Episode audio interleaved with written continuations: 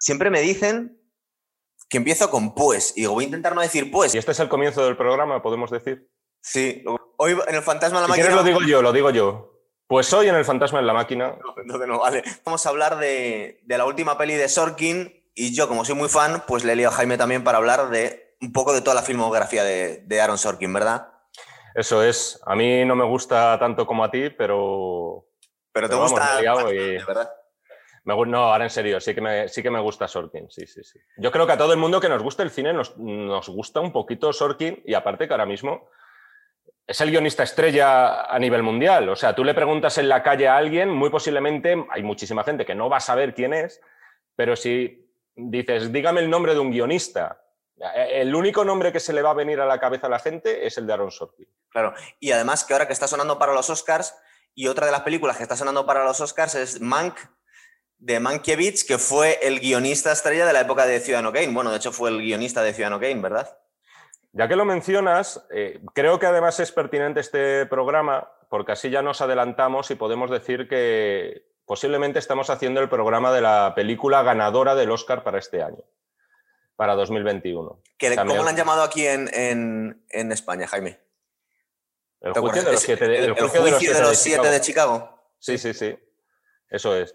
Pero bueno, que lo que te decía, que yo no he visto todas las películas que están nominadas, obviamente. He visto esta, he visto Mank y he visto también Nomadland, Sí. eh, que es bueno, una película muy de denuncia social, muy de denuncia social, un poco al estilo indie Hollywood, etc. Y una vez vistas las tres, y si bien mi corazoncito está con Mank y David Fincher, me juego muy casi nulo prestigio a que la película que va a ganar el Oscar a la mejor producción va a ser esta de la que vamos a hablar, El juicio de los siete de Chicago. Que se ha estrenado directamente en Netflix, ¿no? No han hecho ningún estreno pequeñito en cines. Eso es. Y estábamos comentando entonces, antes de empezar el programa, si nos íbamos a meter de hostias virtualmente, Jaime y yo, sobre si esta película era una película de Sorkin o no. Es la típica película de Sorkin. Sí es cierto que yo que soy muy, muy friki de Sorkin y me encanta, pero ya muchas veces ya es como ver una peli de Woody Allen, salvando las diferencias, ya, ya le pillo los trucos. Pero sí es cierto que muchas películas no, no cantan tanto a Sorkin. De todas formas, hay que hacer un matiz importante. Sorkin ha saltado a la dirección en esta y en la película anterior, en Molly's Game. Hasta entonces era el guionista. Es verdad que era un guionista muy potente y tenía, metía mucha mano, pero también dependía de la labor del director, con lo cual por eso no, no era tan cantoso si era película suya o no, ¿verdad? Sí, pero tú, por ejemplo, ves una película como La Red Social Sí. y luego ves una película como Steve Jobs, la primera dirigida por David Fincher, la segunda por Danny Boyle, el mismo director de Transpotting. Son dos directores, alguna similitud pueden tener, pero el estilo de David Fincher es muy característico. Son dos películas muy diferentes y sin embargo las dos suenan muchísimo a Sorkin. O sea, Sí. tú, la- tú cierras los ojos, las escuchas y te- el mismo tío que ha escrito la red social es el que ha escrito Steve Jobs. Bueno, es que de hecho es el inventor del walk and talk, que ya hablaremos un poquito más adelante. Pero bueno, esta película, estamos hablando de unos hechos que ocurrieron justo durante los últimos coletazos de la guerra de Vietnam, un juicio que se hizo a unos activistas que estaban protestando ante la, mm, la Convención Demócrata para elegir a, ¿cómo se llamaba este hombre? El contendiente de... de- el, el que- el que se opuso por el Partido Demócrata a Nixon, ¿verdad? Mismo no es, recuerdo el nombre. Que no me acuerdo ahora mismo del nombre del candidato. Empezamos bien. Pero bueno, Ah, no, es, pero es- secundario. no, es no- no irrelevante. comentes, no comentes cosas que no sabemos. Para empezar, Jaime, es irrelevante porque, ya lo podemos decir, perdió. Entonces, Por eso te digo, a nadie le importa ese tío. Pretendían todos los activistas, todos de, de la, de la época, toda la gente que se estaba oponiendo a la guerra de Irak, de un grupo bastante heterogéneo. De hecho, Vietnam, un Vietnam, grupo. Vietnam, Vietnam. Ah, Vietnam, La- perdón. Vietnam. perdón. Em, eh, esta- pre- pretendían montar una especie de manifestación, performance, de esta muy de los años 70, y parece ser que les, que les detuvieron por unos disturbios que hubo, y hubo un juicio que debió ser bastante mediático en el momento. Eso aprendemos en la película, ¿no? Sí, la manifestación fue en el año 68. La verdad es que todavía quedaban unos cuantos añitos de guerra por delante. Es decir, eh, la guerra continuó. Eh, recordemos que efectivamente estaba Lyndon Johnson gobernando, era una guerra además heredada, ya la había tenido Kennedy anteriormente, me parece que Truman también. No recuerdo ahora mismo exactamente cuál es el origen exacto del año de la guerra de Vietnam o qué administración estaba, No, pero aquí he metido un gambazo y lo voy a tener que arreglar porque tiene, tiene importancia en el, en el desarrollo de la historia. Cuando se produjeron las manifestaciones estaba gobernando Johnson, pero cuando se produce el juicio y hay un cambio de administración, que es importante en la historia, ya gobernaba Nixon.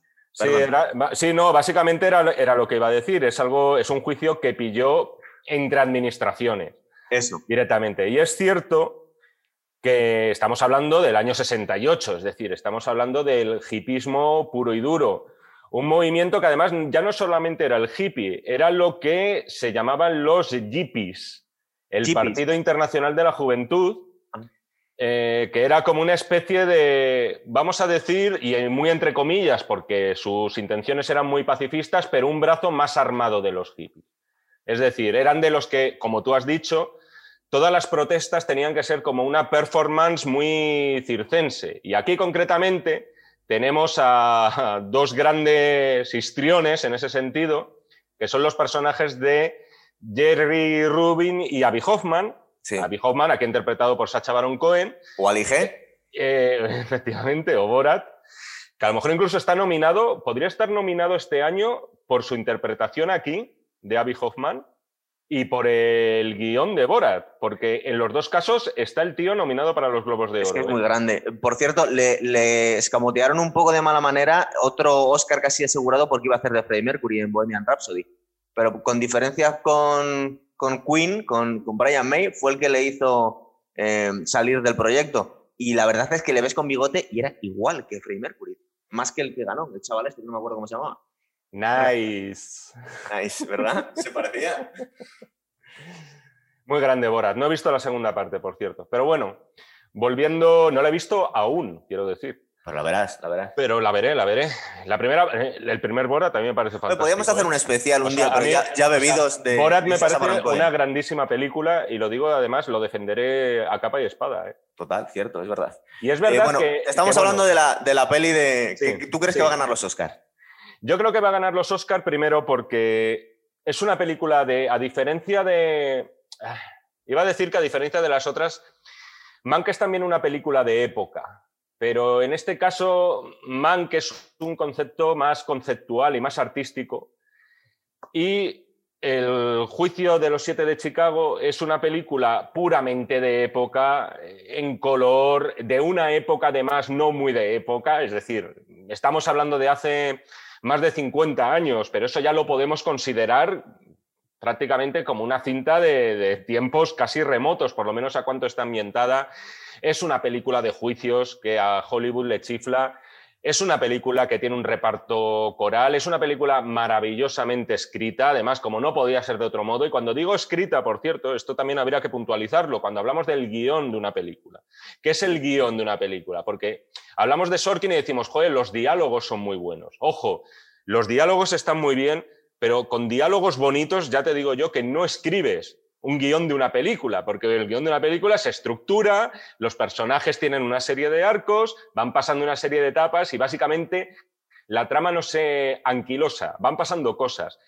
Y eso sí que lo hace Aaron Sorkin en esta película. Yo por Aaron eso Sorkin es un mago, tío. Yo creo además que es una película que está gustando mucho y que además tiene por lo menos por lo que lo noto yo. O sea, es una película que yo estoy recomendando mucho a la gente, porque cuando me dicen, oye, Jaime, ¿qué, que haya así de ver, que sea así actual y tal, y no de estas anticuallas que ves tú. En Netflix. claro, ahí. En Netflix también puedes ver cine clásico, pero la cosa está en que, en que yo les digo, pero vamos, como una flecha, no les voy a recomendar Mank, no les voy a recomendar Nomadland, ver eh, la película de Sorkin porque va a cumplir. O sea, es una película que gusta y que además tiene una lectura eh, política también que durante los últimos, iba a decir los últimos meses, prácticamente las últimas semanas, ha cobrado especial relevancia. Te, iba a decir, te, iba a decir, también es una película políticamente muy del gusto de Hollywood. Es decir, y también es una película, el, discurso que tiene, que si luego, luego si quieres hablamos de esto, porque además es un discurso que yo le he visto a Sorkin en varias películas en lo que respecta a Estados Unidos. Vamos a ver, pero, es, un tío, es un tío que tira a la izquierda, es un tío progre, pero es un tío muy inteligente. De hecho, el cine de Sorkin y sus series ni te cuento porque yo soy muy fan Oye, de no, es no es excluyente, ¿eh? puede ser progre y puede ser muy inteligente. Claro, claro, pero déjame, si no le iba a decir, por supuesto. Mira, me metes en el charco cuando yo todavía no me iba. Tú creías que me iba a meter, pero no me iba a meter. Me, encanta, me encanta hacerlo. Estaba ahí casi. pero no. Yo bordeo el abismo, pero todavía no me he tirado.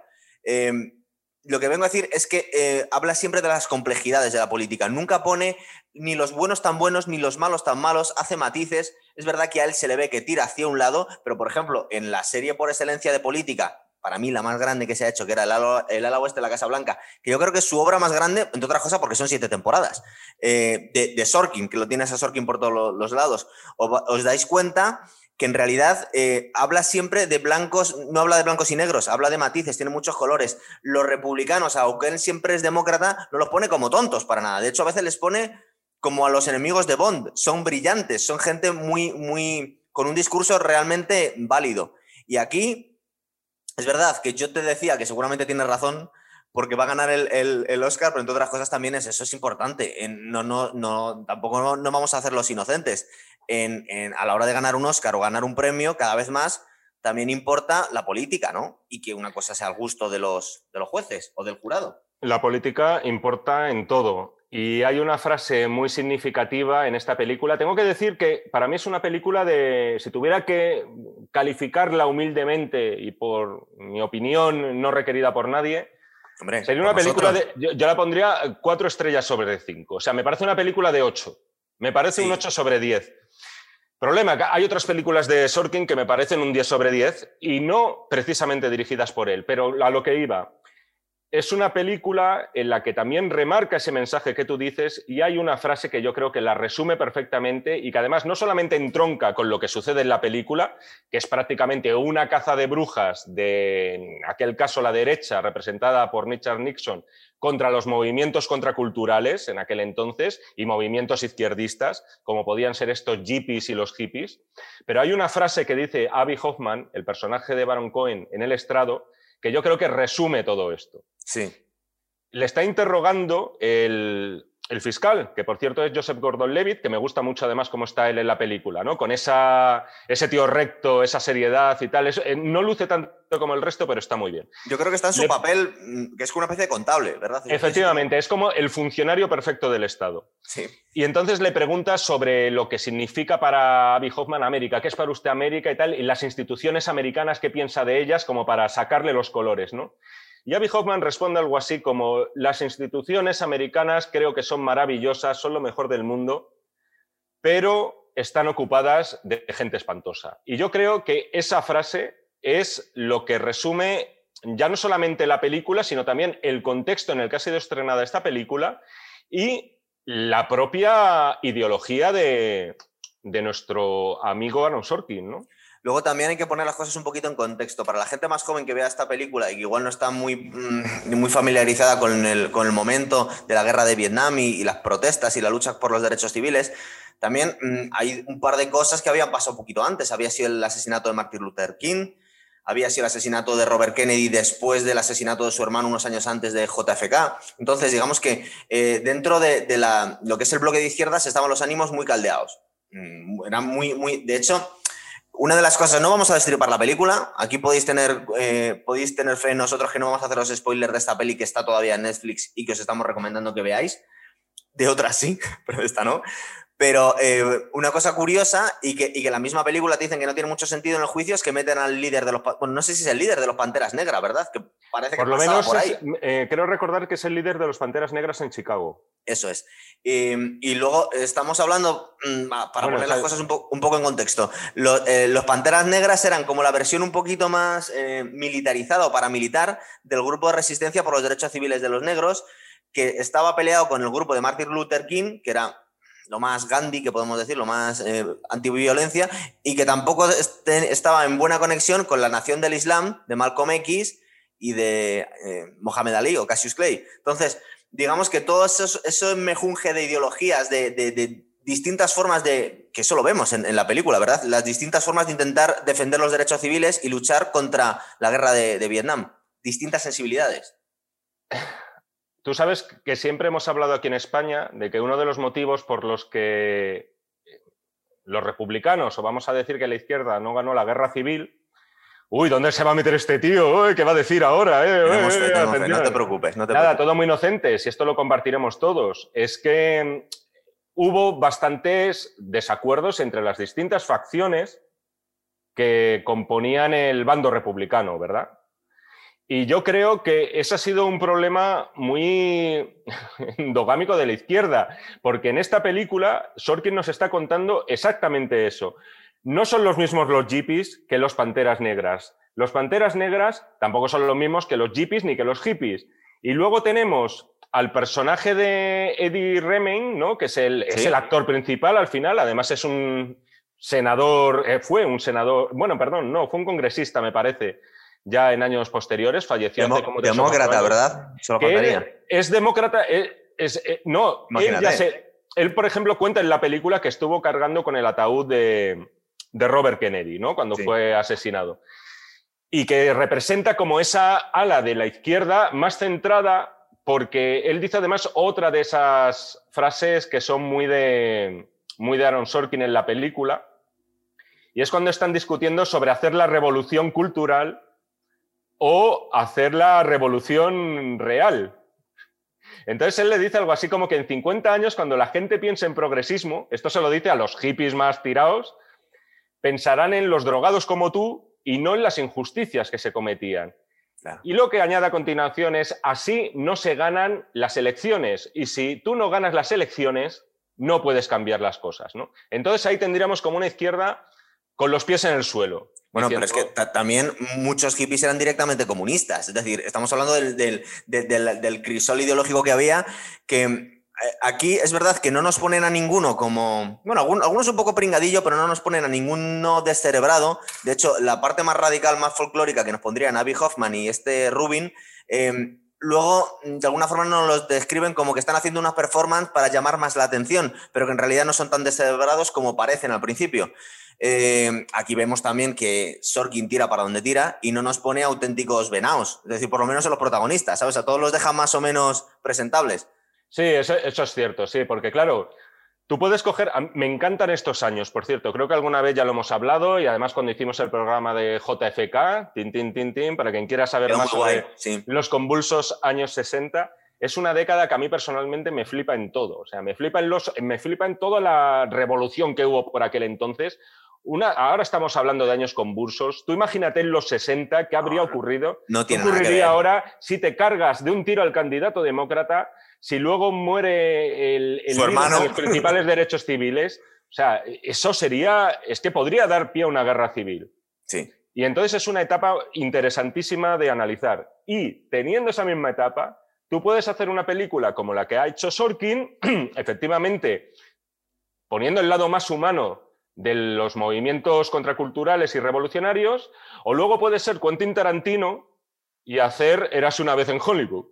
No sé si me explico. Que también mola mucho, es verdad. Pero, pero quiero decir, hippies según Tarantino, hippies según Sorkin, ¿no? Bueno, es que de hecho, yo iba a ir ahí ahora. Eh, mm, una de las referencias culturales de los 60 son los Beatles, que cambiaron todo el panorama. Eh, los Beatles, de alguna forma, es, curioso como, como, por ejemplo, si los situamos ideológicamente, entre comillas, serían de izquierdas en aquel momento. Luego es curioso porque ahora Paul McCartney ni Ringo Starr son lo que podríamos entender ahora mismo de izquierdas. De hecho, se han significado a favor del Brexit y esas cosas. No quieren pagar impuestos, los tíos. Pero en aquel momento, sobre todo... Como el Rubius. Como el Rubius, sí. Eh, lo que pasa es que de alguna forma no, no querían, eh, estaban un poco arrastrados por la ideología de John Lennon, pero a John Lennon le machacaron muchísimo los hippies y la gente de izquierdas porque consideraban que era un tibio. Es decir, también estamos hablando de un momento en que había muchos grupos terroristas y grupos terroristas no estamos hablando de grupos terroristas islámicos, sino grupos terroristas de, entre comillas, de niños bien, de que tenían una ideología que querían eh, imponer el comunismo en países desarrollados. Y todo esto era en este momento también. Entonces... mm. un, lo voy a hacer la tira de años, pero hay un documental que se llama tal cual, me parece. Creo que es Estados Unidos contra John Lennon, o no sé si es incluso el FBI contra John Lennon, que investigaron a John Lennon. Es decir, y el FBI, no la agencia de Mortadelo y Filemón. Es decir, con, con, sus escuchas, sus informes y tal, porque se le podría considerar al tío una amenaza. Y yo creo que al final, en fin, John Lennon o sea, se fotografió desnudo con, con Yoko Ono y todo este tipo de cosas, compuso canciones maravillosas, pero de ahí a pensar que podía ser el germen de una revolución en Estados Unidos, pues me parece un poquito exagerado. ¿no? De hecho, para, para, identificar un poco la ideología de los Beatles, no hay más que coger eh, la letra de Revolution, que era una canción, un himno, Muy y bien. otras sí, cosas, sí. en la mitad de las estrofas están diciendo, no, no, no, pero no os paséis, nada de terrorismo, nada de comunismo, nada de tal. Es decir, buenos deseos, intentar arreglar el mundo, pero sin liarla muy gorda. Es una canción que hace muchísima mofa de los revolucionarios, pero Eso muchísima. es, Eso es, eso sí, es. sí.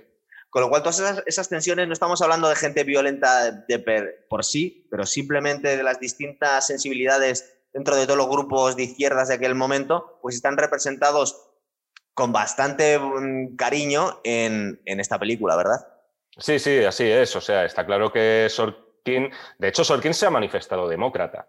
Es decir, Sí, él, no, dice es, que, es. Él dice que no es activista. Estás un poco desenfocado, Gonzalo, me lo parece a mí. Eh, no había una película de Woody Allen que... Era era la de. esto, ¿no? Sí, sí, sí, sí. Era No, Robin, desenfocado. Will- Robin Williams que apareció desenfocado. Era en Desmontando a Harry. así. Que no, te decía que Sorkin se ha manifestado a favor del Partido Demócrata, pero eh, creo que tampoco ha querido hacer grandes campañas a favor del, del Partido Demócrata. O sea, no se ha querido significar tanto. Ya te digo que él tiene una visión de Estados Unidos. Tiene una visión de Estados Unidos, yo creo que muy eh, romántica.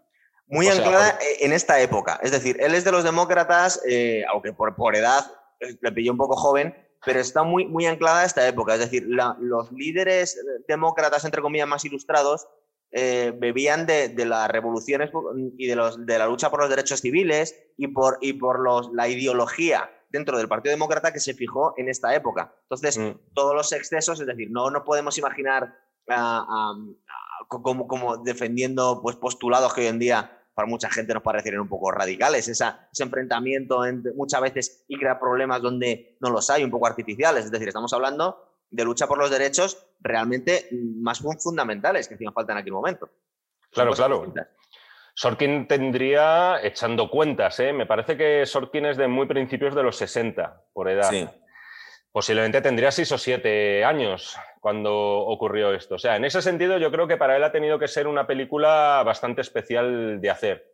Sí. Pero, eh, dicho eso, insisto en lo que decía al principio y cuando quiera nos metemos en esa faena, no es la película que a mí más me suena a Sorkin.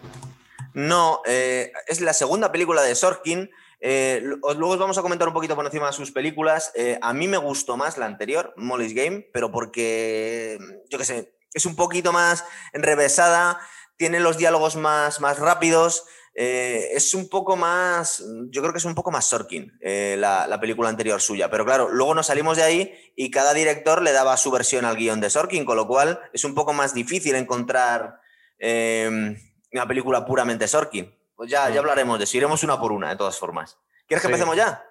Eh, ¿Hablar de las películas de Sorkin o hablar de esta en concreto? Eh, Pues O si sea, porque- volvemos aquí. O si no, lo que podríamos hacer es en qué se, cuál es el estilo Sorkin. ¿En qué se basa el estilo Sorkin? ¿Por qué ese guion nos suena a él y otros que lo intentan y tal no es parecido? Hombre, yo te diría lo primero que yo descubrí a Sorkin por las series y en una película no le da tiempo a, a desarrollar todo lo que es él.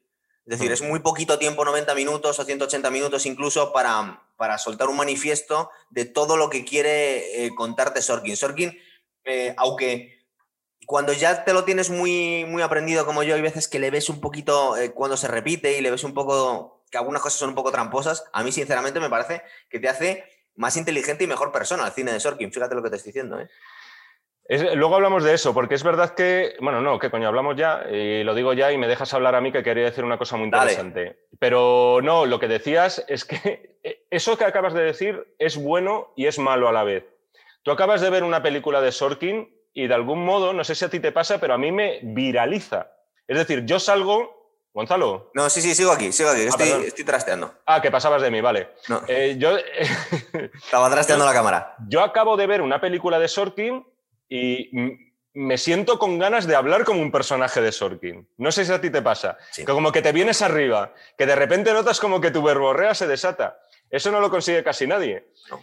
Eh, ¿Qué ocurre? Pues que ninguno de nosotros somos Sorkin y podemos ser eh, insoportables si nos queremos poner la mitad de ingeniosos e irónicos que, Eso lo decía mucho Martin Sin. Dice, toda la gente me adora, toda la gente quiere que sea Jet Bartlett, pero es que no puedo ser Jet Bartlett. lo siento mucho. La decepción es inevitable. Claro. Pero mira, yo hay una cosa que a mí me parece fundamental en, cosa- en casi todas las películas de Sorkin, por no decir todas, y cuando hablo de las pelis de Sorkin quiero decir las que ha escrito. Sí. el tío prácticamente a sus personajes, a sus personajes protagonistas, que suelen ser muy destacados, los sienta en un diván. O sea, si te fijas, los está psicoanalizando, pero constantemente. Donde te decía que había trampa, y siempre de la misma forma, siempre tiene un problema con, el padre. Siempre mm. con el padre, siempre con el Eso iba a decir, a ver si puedo, si me, dejas así, luego puedo hacer así mi cortecito en la que hablo yo para ponerlo en Instagram. Para ponerlo en tus redes, ¿verdad? Efectivamente, es que si me cortas no queda tan guay. Pero lo que, como te estaba diciendo, no, son 10 segundos. Sorkin es un tío que está empeñado en psicoanalizar a sus personajes desde un punto de vista, como tú acabas de decir, prácticamente freudiano. Efectivamente, están las relaciones con los padres. Y aquí nos lo encontramos en prácticamente todas las películas. En el caso de Steve Jobs, vemos que su adopción, el hecho de que Steve Jobs fuera un niño rechazado por sus padres biológicos y adoptado por otros, eso ya le va a marcar a él, va a marcar su carácter y va a marcar su camino.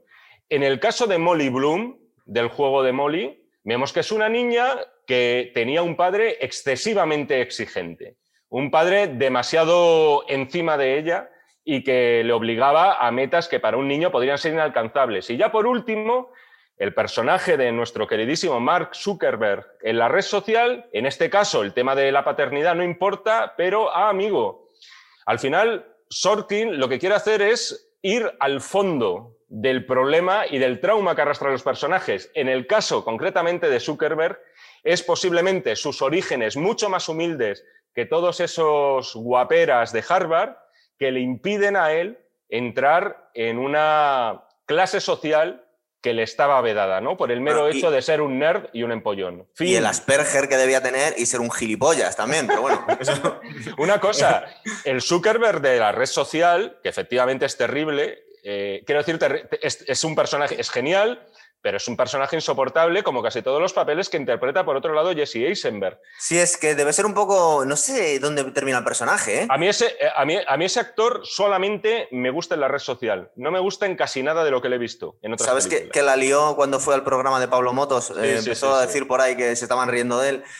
No sé, es alguien un poco antipático. Bueno, vamos a intentar ir una por una. Yo siempre pongo el no, Pero, pero Gonzalo. Dale, todavía más. Único, no, quería concluir con una cosa, que al final no puedo acabar el razonamiento. Es que eso yo no lo veo en el juicio de los siete de Chicago. No. No veo un psicoanálisis profundo de los personajes. Es decir, los personajes están estupendamente bien descritos. Tú enseguida sabes quién es el radical, sabes quién es el moderado, sabes quién es el que está entre dos aguas, sabes quién es el que no pinta nada, pero no entramos en esas capas de complejidad que Sorkin sí que ha emprendido en estas otras películas que son maravillosas. Y sé que no te la has visto entera, en el ala oeste de la Casa Blanca lo hacen mucho. Sí, sí, sí. El conflicto que te lo podías imaginar, claro. Si le, dejas una serie entera, pues se va a meter a hablar de los padres del protagonista, seguro, claro. Era inevitable. Eh, vamos a ir un poquito de una en una, pero vamos a ir volviendo. Ya simplemente ya tenemos nuestro, nuestro, nuestro estilo en el programa. La primera peli suya, el guion que firma para una película, porque esto creo que era una obra de teatro, es Algunos Hombres Buenos, del 92. Maravillosa. De Rob Reiner, con Tom Cruise, con Demi Moore y con Jack Nicholson.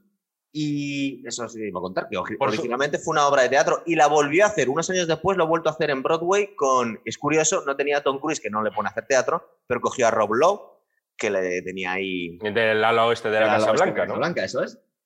Y, y, nada, y la verdad es que... Ah, otra cosa que tenía yo aquí apuntado, que es, mm, igual no lo has visto tanto, pero una cosa que mete mucho Sorkin en casi todas sus películas es un meltdown. Es decir, un momento en el que el protagonista pierde los putos papeles, un momento como John Rambo con el coronel Trauman, se pone a decir barbaridades y, de hecho, estaba comentando contigo que viste el primer capítulo de, de The Newsroom y directamente te lo meten en el piloto, el meltdown del protagonista pero lo mete prácticamente en todas las películas. Es decir, en casi todo momento el protagonista sufre una crisis y empieza a decir todo lo que tiene dentro. Es una especie de momento Mel Gibson, lo podemos llamar. Sí, en este caso concreto era aquel en el que Tom Cruise, pues por efecto de la borrachera y porque el caso se le está yendo de las manos, la empieza a armar en un momento que está genial.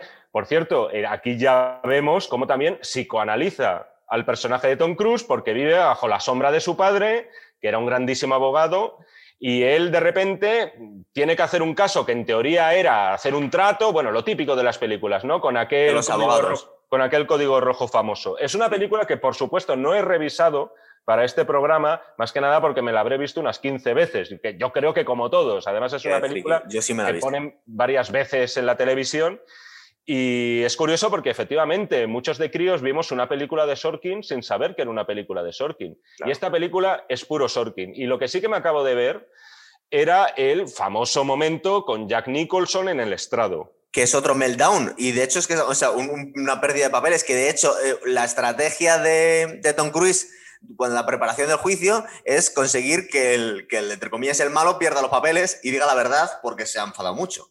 Efectivamente. Y lo que me gusta de la película aquí de Sorkin es que en, en aquel caso de algunos hombres buenos, el villano, Jack Nicholson es el villano, ¿no? En eso estamos todos de acuerdo. Pero ojito, los argumentos que da el villano son argumentos muy sólidos. Totalmente válidos. Sorkin no ha hecho aquí de. Eh, no ha ejercido el maniqueísmo. No dice directamente, voy a pillar un cabrón. Dice cosas que Sorkin sabe que son verdad. Por ejemplo, cuando le está diciendo que tú te ríes de la vida militar, eh, lo tomas como gag, palabras para ti como honor no significan nada, pero en el fondo me necesitas a gente como a mí.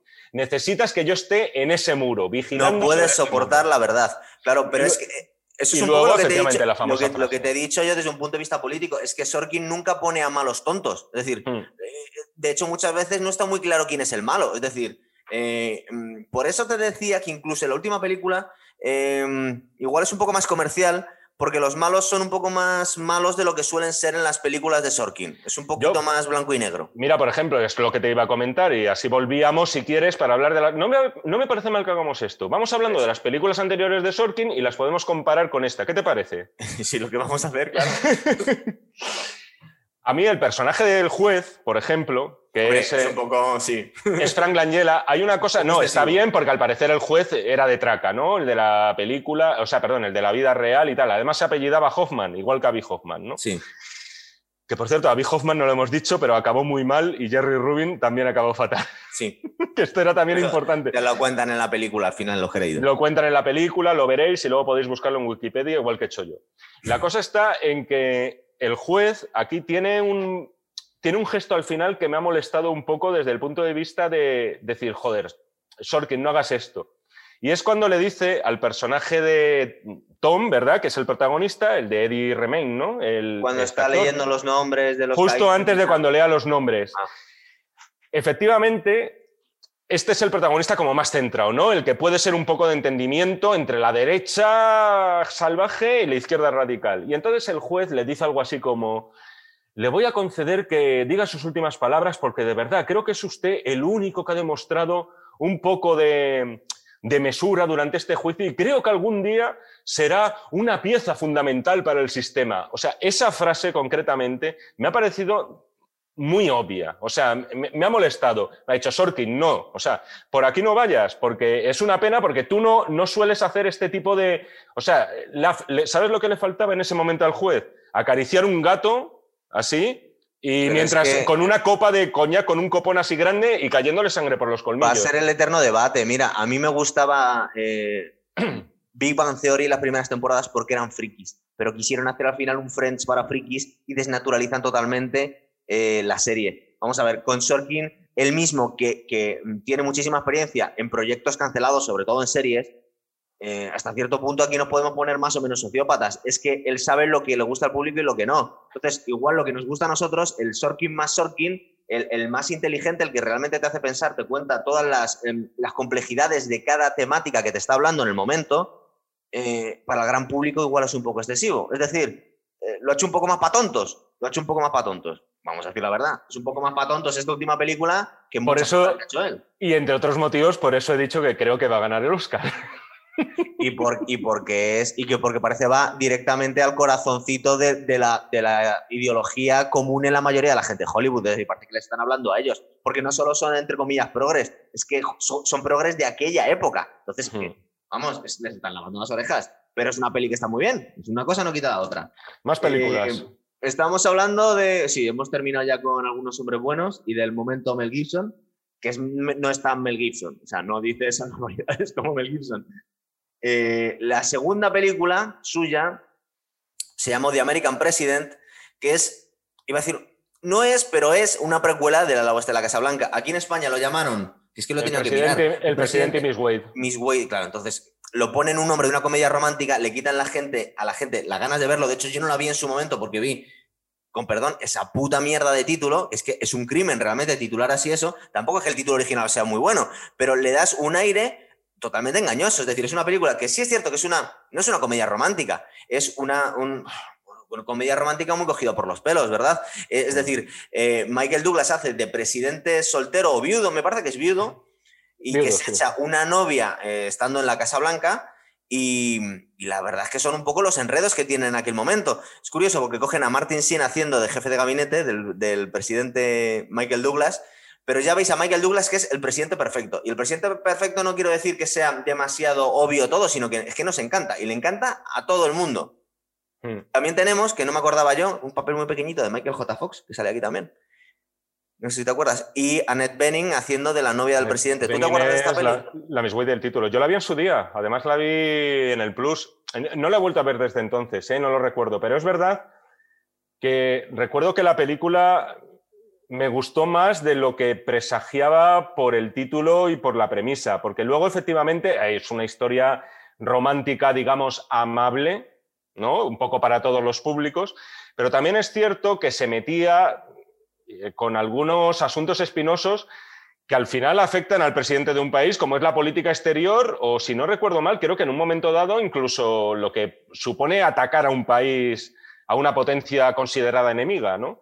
Eso es. Entonces, eh, es- posiblemente no es la película más memorable de- de- en la que ha participado Sorkin, pero vamos, no la recuerdo como una mala peli. Es que es curioso porque es una película, entre comillas, ligera, pero tiene algunos momentos que están básicamente exportados de la oeste de la Casa Blanca. Tiene algunos momentos muy buenos y algunos momentos, realmente, algunos discursos, creo. Luego vamos a poner un discurso que tiene el, el presidente en el último momento, que la verdad es que es un discurso cuasi de los que daba JFK. Es decir, Mm. es, un, es un discurso de los que le gustan mucho a Sorkin, porque entre otras cosas es muy friki de, de la política con Eso- mayúsculas. Una cosa, esa es otra de las características de Sorkin, que por supuesto tiene posiblemente los mejores monólogos, entendidos monólogos, eso va, son- suena cómico, de acuerdo al concepto que tiene ahora esa palabra, pero diríamos soliloquios. Es decir, si yo me dedicara a la política, aunque fuera para ser concejal de un pueblo, yo querría tener a Sorkin haciéndome los discursos. Y, por cierto, eso le va como anillo al dedo a las películas de juicios, como era Algunos Hombres Buenos y como es El Juicio de los Siete de Chicago. Es verdad. Efectivamente, tenemos algunos parlamentos que son maravillosos, o sea, los firmas con los ojos cerrados.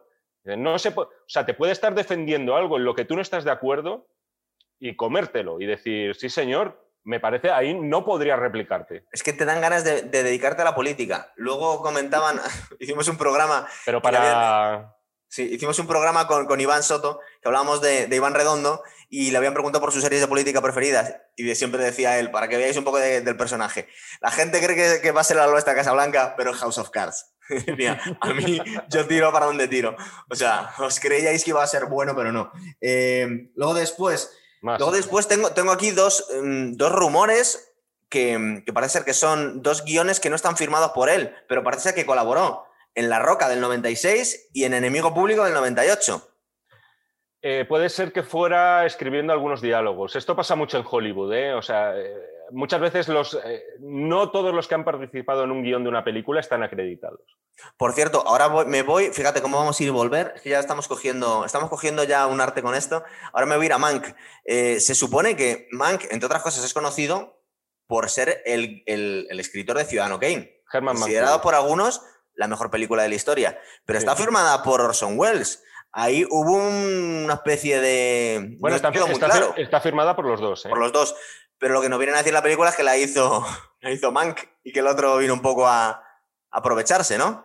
Esto depende de la versión de cada uno. Yo, por ejemplo, no lo tengo aquí, pero tengo una biografía, una biografía, no, un libro de entrevistas que mola mucho, que es de Ciudadano Wells, se llama, Sí. con un director de cine que es Peter Bogdanovich. Es un libro tipo el de Truffaut, un poquito más denso, quizás, y menos divertido, pero es verdad que le preguntan por este tema y él tampoco niega el crédito a, a Mankiewicz. O sea, que es una cosa que pasa mucho en Hollywood, nos estás diciendo, igual que, por ejemplo, aquí hay un par de películas que se dice que él arregló los guiones, pero que no está muy claro que lo firme él. Bueno, de hecho es que en Hollywood existe la figura del doctor de guiones. O sea, tú tienes un guion, lo estás escribiendo, Vas por la página 40, más o menos un guion viene a ser, cada página es un minuto de metraje, esto muy extrapolado, ¿vale? Y de repente dices, ostras, me, quedo aquí, es que no sé cómo continuar. Esto no funciona, creo que aquí me está fallando algo, no sé qué pasa, tal. Llamas a la puerta del médico de guiones o el doctor de guiones y tú tráemelo que te lo pongo más barato que el, que el de la esquina de enfrente y te saca de un atolladero. Sí, sí. Es como, y por como- supuesto, como el señor Lobo, ¿no? En Pulp Fiction. es- Efectivamente, so- solucionan cosas y no están acreditados luego en la película. Y lo mismo para diálogos adicionales, porque Gonzalo, por ejemplo, una persona que tú admiras mucho, que es John Milius, Te lo iba a decir. John Milius escribió el famoso monólogo del Capitán Quint en Tiburón, el del Indianapolis, ¿no? Entonces, y no está en el guion, ¿no? Es, es un guion adaptado, además, Karl Gottlieb, me parece que era, eh, que adaptó una- un bestseller de verano, por otro lado. Oye, no, no lo Ah, habíamos pensado, pero, pero John Milius es más guionista que director, ¿no? Y, o sea, tiene ciertos paralelismos un poco con Sorkin, aunque ideológicamente no es lo mismo, y, pero es un tío también muy gracioso, muy entrañable, muy amigo de Oliver Stone, estando cada uno en un extremo, pero Milius es más, tiene más, más trabajo como guionista que como director, que yo ahora mismo estoy pensando en, en El viento y el león y en Conan el bárbaro. Ah, pero- tiene, tiene varias películas. Tiene una película sobre Dillinger que no está nada mal, un poquito precaria en lo económico. Luego tiene alguna que está peor, como Amanecer Rojo, que alguna vez tengo pendiente volverla a ver, que es sobre la, como unos chavales desafían al invasor comunista en un Sí, a los rusos. A los rusos era, ¿no? En un pueblecito de no sé dónde. Er- Es un genio, o sea, en realidad el tío es un genio y además, como bien sabes, los Cohen lo homenajearon Sí. en el Gran Lebowski, porque solo se puede considerar de homenaje, porque era amigo, es amigo suyo. O sea, y, y- y hizo un personaje realmente detestable, ¿no? O sea que. Pero mira, Bueno, vol- volvemos a Sorkin. No, sí, claro, es que te iba a decir, digo, igual que Sorkin le pone entre comillas la inteligencia a Hollywood, eh, Milius ponía la testosterona, ¿verdad? Es como No, pero ojo, o sea, eh, Milius es brillante, es el guionista de Apocalypse Now. total, total, bueno, y O sea, esos, esos monólogos interiores de Martin Sheen, las palabras del coronel Kurz, ya no solamente lo del horror, el horror que está además sacado literalmente de la novela de Conrad en la que se basa. ¿Cómo construye él a esos personajes? O sea, ese, ojo, ojo, es un tío que, que escribe muy bien, aunque luego hiciera, que por cierto también es una gran película, que es Conan y muy... ibas a decir, te- digo, cuidado, No, cuidado, ¿qué no, dices? no, que aunque Conan. luego no, no haya gozado de los créditos que hacían presagiar, posiblemente también por el, bueno, por su carácter de anarquista zen, ¿no? Que él mismo se define así. Pero era, era un tipo brillante, sí, y en Hollywood lo saben, y toda la generación célebre de los Spielberg, Scorsese, Coppola y los demás, saben que el genio escritor era John Milius. De hecho, le, le- le toleraban ser tan de derechas porque era un genio. Era un poco como le pasaba a John Wayne, que toda la gente le respetaba un montón, aunque ideológicamente era como un outsider completamente. A ver, me Sí, voy a meter un poquito en las series. Eh, el ala oeste de la Casa Blanca, yo descubrí a Aaron Sorkin por el ala oeste de la Casa Blanca. Es verdad que había hecho una serie pequeñita antes que se llamó Sport Nights en el 98, que no vio nadie. ¿Es en el ala oeste donde por primera vez vemos el Walk and Talk? Yes. Yo creo que Eh, sí, ¿no? Sí, el ala oeste de la Casa Blanca luego hizo eh, Estudio 60 en el Sunset Strip, que es una especie de homenaje al Saturday Night, que aquí en España no sabemos qué es, pero en Estados Unidos tiene mucha importancia y desde un punto de vista cultural sí lo tiene, porque básicamente el programa donde han descubierto a todos los humoristas más famosos de los últimos años sería un poco como el programa de Nochebuena aquí en España. guardando mucho las diferencias y luego hizo la y luego hizo The Newsroom que llevo recomendándolo, recomendándotelo mucho tiempo y no sé si te lo acabarás viendo Eh, a ver Me temo que no, pero no, no te lo verás mira, yo para series ¿verdad? no, yo lo voy a reconocer, yo no he visto ni el ala oeste de la Casa Blanca ni he visto The Newsroom. Antes de venir a este programa me gusta hacer los deberes y me he visto el episodio piloto de cada uno. O sea, f- fíjate tú qué curro, ¿eh? Verme el El- episodio piloto de cada serie. Eh, yo te Y diría me- que, No, que- y lo que te voy a decir, Gonzalo, y acabo ya mi razonamiento, que va a ser muy breve, es que del mismo modo que te digo que quiero seguir viendo capítulos del ala oeste de la Casa Blanca, no lo tengo tan claro con The Newsroom después de haber visto el episodio piloto. Es posiblemente el, de los mejores comienzos que he visto televisivos de cualquier cosa, el comienzo de, de Newsroom. Y además comienza con otra de esas declaraciones de intenciones de Sorkin brutales. Cuando le están preguntando al personaje de Jeff Daniels, que es el presentador y director de informativos de una cadena muy importante, oiga, Estados Unidos es el mejor país del mundo. Y entonces al final acaba vomitando todo lo que piensa sobre Estados Unidos. Y aquí, por cierto, está una idea muy troncal también de Sorkin, que es, Estados Unidos no es el mejor país del mundo, pero podría serlo. Yo creo que esa idea también define muy bien la ideología de Sorkin. ¿Qué ocurre para mí? Primero, que no soporto las series de periodistas y las puedo ver películas de periodistas. Las series de periodistas me cuesta más por motivos personales. Eso te iba a decir. Yo creo que tenía algo que ver con eso. Porque dices, eh, o sea, que yo lo, es una manía totalmente personal y ajena a, lo que son los valores. Tengo que decir que me pareció un poquito estirado el primer episodio de, Newsroom, cosa que no me ocurre con el ala oeste de la Casa Blanca. Es decir, me parece que, y además también me da la sensación de que los personajes no me van a resultar tan atractivos e interesantes como los del ala oeste. Mm, claro, es que es complicado, se está diciendo, vamos a ver, el ala oeste de la Casa Blanca es mejor serie que The Newsroom. Eh, The Newsroom, eh, el primer capítulo que te has visto está mucho más pulido que el primer capítulo del ala oeste de la Casa Blanca, que estaba un poco hecho de prisa y corriendo. Ya, pero... Me sorprende que te haya gustado tanto. Porque tardan en arrancar la, serie. Me gusta, no, ojo, no es que me, me, haya caído del caballo como Pablo de Tarso. Me ha resultado más prometedor. Es verdad, en el, primer episodio de Newsroom pasan muchísimas cosas. De repente es la famosa explosión de, de aquella plataforma petrolífera de Nueva Orleans en el año 2010. Y pasan muchas cosas y tal, pero eso no es sinónimo de que intuyas que la serie va a ser quizá menos interesante. Eh, es una cosa muy curiosa lo que acabas de decir, que no me acordaba, que es que The Newsroom lo que hacen es contarnos em, la, historia de una cadena de, noticias ficticia, pero sobre hechos que ocurrieron realmente. Es decir, nos están comentando, entre otras cosas, creo que es el Deep Horizon o algo por el estilo, la plataforma que está ahí en... Sí. Que por cierto hay una película que no está nada mal sobre esa catástrofe protagonizada por Mark Wahlberg. Desde aquí la recomiendo. Bien, entonces yo voy a intentar no pararme demasiado en el lado este de la Casa Blanca porque Jaime no la ha visto y porque tenemos un montón de películas que hablar y porque me tiraría que son siete temporadas. Se salió a la cuarta, se salió a la cuarta temporada, aunque había creado los personajes y toda la, toda la historia él, porque mm, es una serie de televisión que tiene que ir saliendo los episodios y Sorkin es demasiado preciosista y no le daba tiempo a sacarse la serie, no podía producirlas. También tengo la impresión de que, del mismo modo que a nosotros nos puede gustar mucho cómo hablan los personajes de Sorkin, que siempre tienen la réplica perfecta, tienen el ingenio agudo, tienen la bromita además colada de forma maravillosa, hay gente que le carga bastante.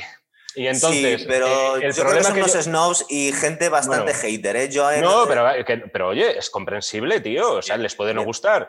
Yo no iba tanto a eso. Iba a que me parece que es verdad que en The Newsroom abusa de eso. Y abusa demasiado de unos personajes, para mi gusto, que. Es decir, no, no puedes tener siempre, y menos trabajando en información, la, o sea, la respuesta perfecta en cada momento. O sea, eso no funciona así. Y en este caso vemos posiblemente el mejor informativo en directo de la historia. O sea, en ese episodio, ese episodio dan la, dan la exclusiva, además de casualidad. Insisto en todo esto, o sea, no es, más personal a lo mejor que profesional, pero también me da la sensación de que Sorkin fue demasiado preciosista, en este caso con los diálogos. Yo creo que tiene que ver con tu experiencia profesional porque eh, Iván me dijo justo lo contrario del ala oeste de la Casa Blanca. Eh, le gustaba más de Newsroom porque el ala oeste de la Casa Blanca dice, es que esto es demasiado maravilloso todo. Vamos a ver, el ala oeste de la Casa Blanca no es... y él trabaja en política, o sea Claro, por eso te lo vengo a decir. Digo, al final es como, te rechina demasiado cuando conoces ese mundillo por dentro, supongo, y dices, esto es demasiado. Además, una cosa, estoy, juzgando de un episodio piloto, o sea, mira. No, pero, pero, pero, es muy. Igual que te diría que, que el ala oeste de la Casa Blanca mejora mucho, mejora mucho. El primer episodio es un poco que estaba... Pero es, que, es que a lo que voy, a mí el episodio piloto más o menos me da igual, pero es lo que ya intuyes que puede pasar y los conflictos que puede haber y el juego que te van a dar determinados personajes. No tengo ni idea de lo que les va a pasar a los personajes del ala oeste de la Casa Blanca, pero cuando veo el primer episodio de The Newsroom, puedo intuir que van a pasar ya cositas entre ellos. Vaya, la ex de él que tiene que trabajar con él. Uy, se liarán, no se liarán. Cosas de estas que no siento en el episodio piloto. De todas formas, vamos a ver, yo aquí tengo que romper una lanza por estas series. Son eh, de las mejores series que se han hecho. de verdad. O sea, yo, mm, yo, soy, yo ahí sé que me pelearé con quien haga falta. Estamos Los Sopranos, estamos The Wire, estamos hablando de Breaking Bad. poquito debajo está, eh, eh, están las series de Sorkin.